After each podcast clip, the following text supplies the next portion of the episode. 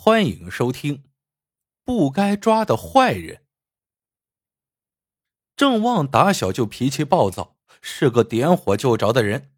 可有一点特让人佩服，那就是他对七十岁的娘特别孝顺，事事都先想着他娘。最近，郑旺娘的心脏病犯了。郑旺听说上海有一家医院的治疗方法很有效果，二话不说。和老婆一起陪着娘来到了上海那家医院。这一天，在医院病房，娘打完针后睡着了，老婆也倚在床头打着瞌睡。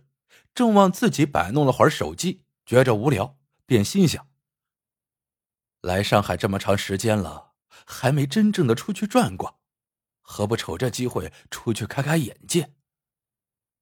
郑旺立马收了手机，走出医院。独自一人走在高楼林立的大街上，郑旺的眼睛是一刻不闲着，东瞅一下，西瞧一眼，感觉着哪里看着都新鲜，都高大上。这时，路边停着的一辆警车引起了他的注意，因为车身上写明了是家乡公安局的车子。在这陌生而繁华的大都市，能看见家乡的车辆，郑旺倍觉亲切。他想都没想，就快步走了过去。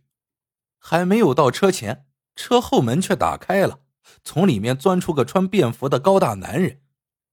郑旺迎上去，主动招呼道：“来办案的吧？”男人上下打量了郑旺一眼，戒备的问道：“你认识我？”郑旺指了指男人身后的车，一脸兴奋的说：“我不认识你，但看你的车。”我就知道了，咱俩是一个县的，是老乡呢。男人仍半信半疑，问道：“是吗？这么巧？”郑旺点点头，自嘲的说：“听我口音还听不出来吗？一口土味儿。”男人笑了，伸出手与郑旺握了一下手。郑旺接着感叹道：“这世界说大不大。”说小不小，谁会想到，在这茫茫人海、车流滚滚的大上海，我一眼就瞅到了你们。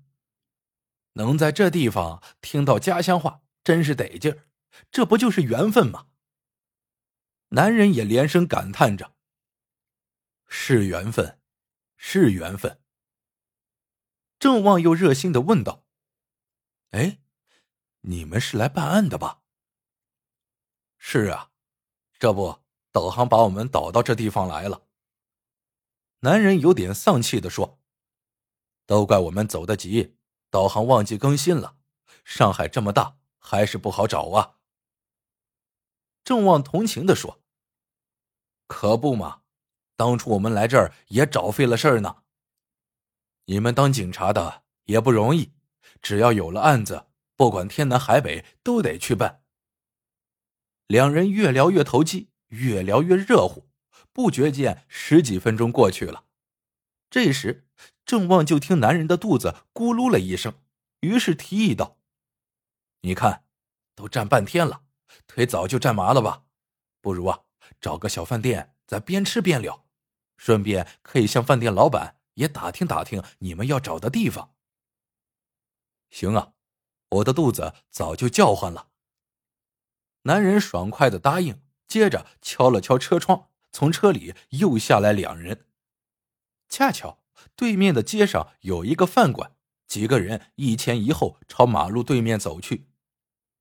男人和郑旺并肩走着，男人又问：“哎，都聊这大半天了，还不知道你来上海干啥呢？是送孩子上学、打工，还是走访亲友呢？”哈 哈呃，太激动了，都忘了自我介绍了。郑旺带着歉意说：“我叫郑旺，这次来上海呀，是带我娘看病的，她心脏不太好，已经住院快一个月了。”郑旺话音刚落，只见男人和另外两人对视了一眼，在饭馆门前站住身，像求证似的又问了一遍：“你真叫郑旺？”“对呀。”郑旺肯定的点点头。我还带着身份证呢。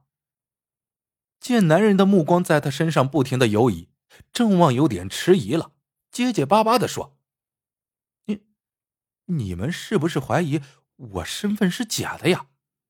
要不你们看看我的身份证。”男人忽然笑道：“看啥身份证？又不查户口，先吃饭。”说着，他带头进了饭馆，另外两人把郑旺夹在中间，也跟着进了屋。吃罢饭。郑旺擦了一把嘴，噌的一下就站了起来。他身边的两个便衣像条件反射似的，也紧跟着站了起来。男人问道：“干啥呢？这么着急？”郑旺说：“付钱，我主动邀请你们，得我请客。再说，我比你们早来上海，就算帮衬一下老乡吧。”男人眼中闪过一丝不易察觉的感动。他朝郑旺摆摆手，说道：“让他们去付，你娘看病肯定花了不少钱，咋能让你再请呢？坐下，坐下。”郑旺挠挠头，坐下，说道：“那多不好意思呀，这白吃了你们一顿。啥叫白吃啊？刚才还说是老乡呢。”说到这儿，男人忽然不作声了。半天后，盯着郑旺问了句：“听说你把村里的大喇叭给偷了，有这事儿吗？”听他这么说，郑旺气哼哼的说：“谁说我偷的？那破玩意儿卖了能值几个钱？”说完，他像想起什么一样，一脸疑惑的问：“哎，你们怎么知道这事儿的？”男人淡淡的说道。我们干警察的啥事儿不知道？有人去派出所报案了，说你偷集体财产，把宣传党的政策的喉舌给剪了。郑旺急了，满脸愤怒，说道：“我为什么把喇叭给剪了？是有原因的。村里头那个大喇叭就挂在我家门口那棵大榆树上，每天不放新闻，净放些流行歌曲，还好意思说是喉舌？”更过分的是，下个通知都不分时间，有时是一大清早，有时是晚上八九点钟。这村主任喝了酒后，还经常在大喇叭里骂那些不听他话的人。我娘有严重的心脏病，怎么经得住这般惊吓和嘈杂？跟书记和村主任说过好多次，他们就是不听。这次我娘心脏病犯了，就跟这大喇叭有很大干系。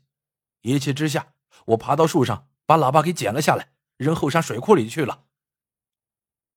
男人听完，若有所思的说：“我们也跟报案人说了，一个喇叭多大的事儿啊？等我们先了解清楚情况再说。不过此事虽小，但也能够看出干部群众关系不是很好，有些村干部确实没把群众的事放在心上。”郑旺赞同的说。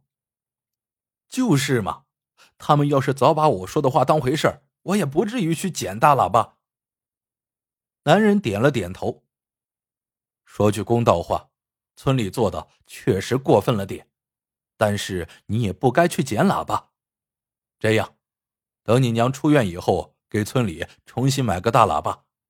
我呢，等回去也跟村里说说，把喇叭换个地方，让村干部再下通知。或广播什么的时候有个分寸。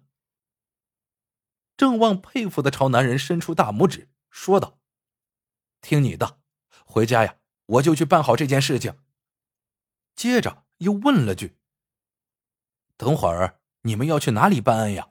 要不我陪着你们一起去找人问路吧？”男人说：“路我们自己找就行，你呀还得回去伺候老人，就不麻烦你了。”郑旺也没再客气，跟另外两人打了声招呼就走了。见郑旺走远了，其中一个便衣跟男人说：“所长，就让他这么走了，那咱这次不白来了吗？回去咋说呀？”男人摇摇头说：“咋白来了呢？起码了解了情况，没有听信片面之词，盲目抓人。不然呢，我还真以为……”他是畏罪潜逃到这儿的，其实人家呀是带老人来看病的。咱做警察的，甭管大事小事，都得把正那个理字，不能放走一个坏人，更不能呀冤枉一个好人。好了，这个故事到这里就结束了。喜欢的朋友们记得点赞、评论、收藏，感谢您的收听，我们下个故事见。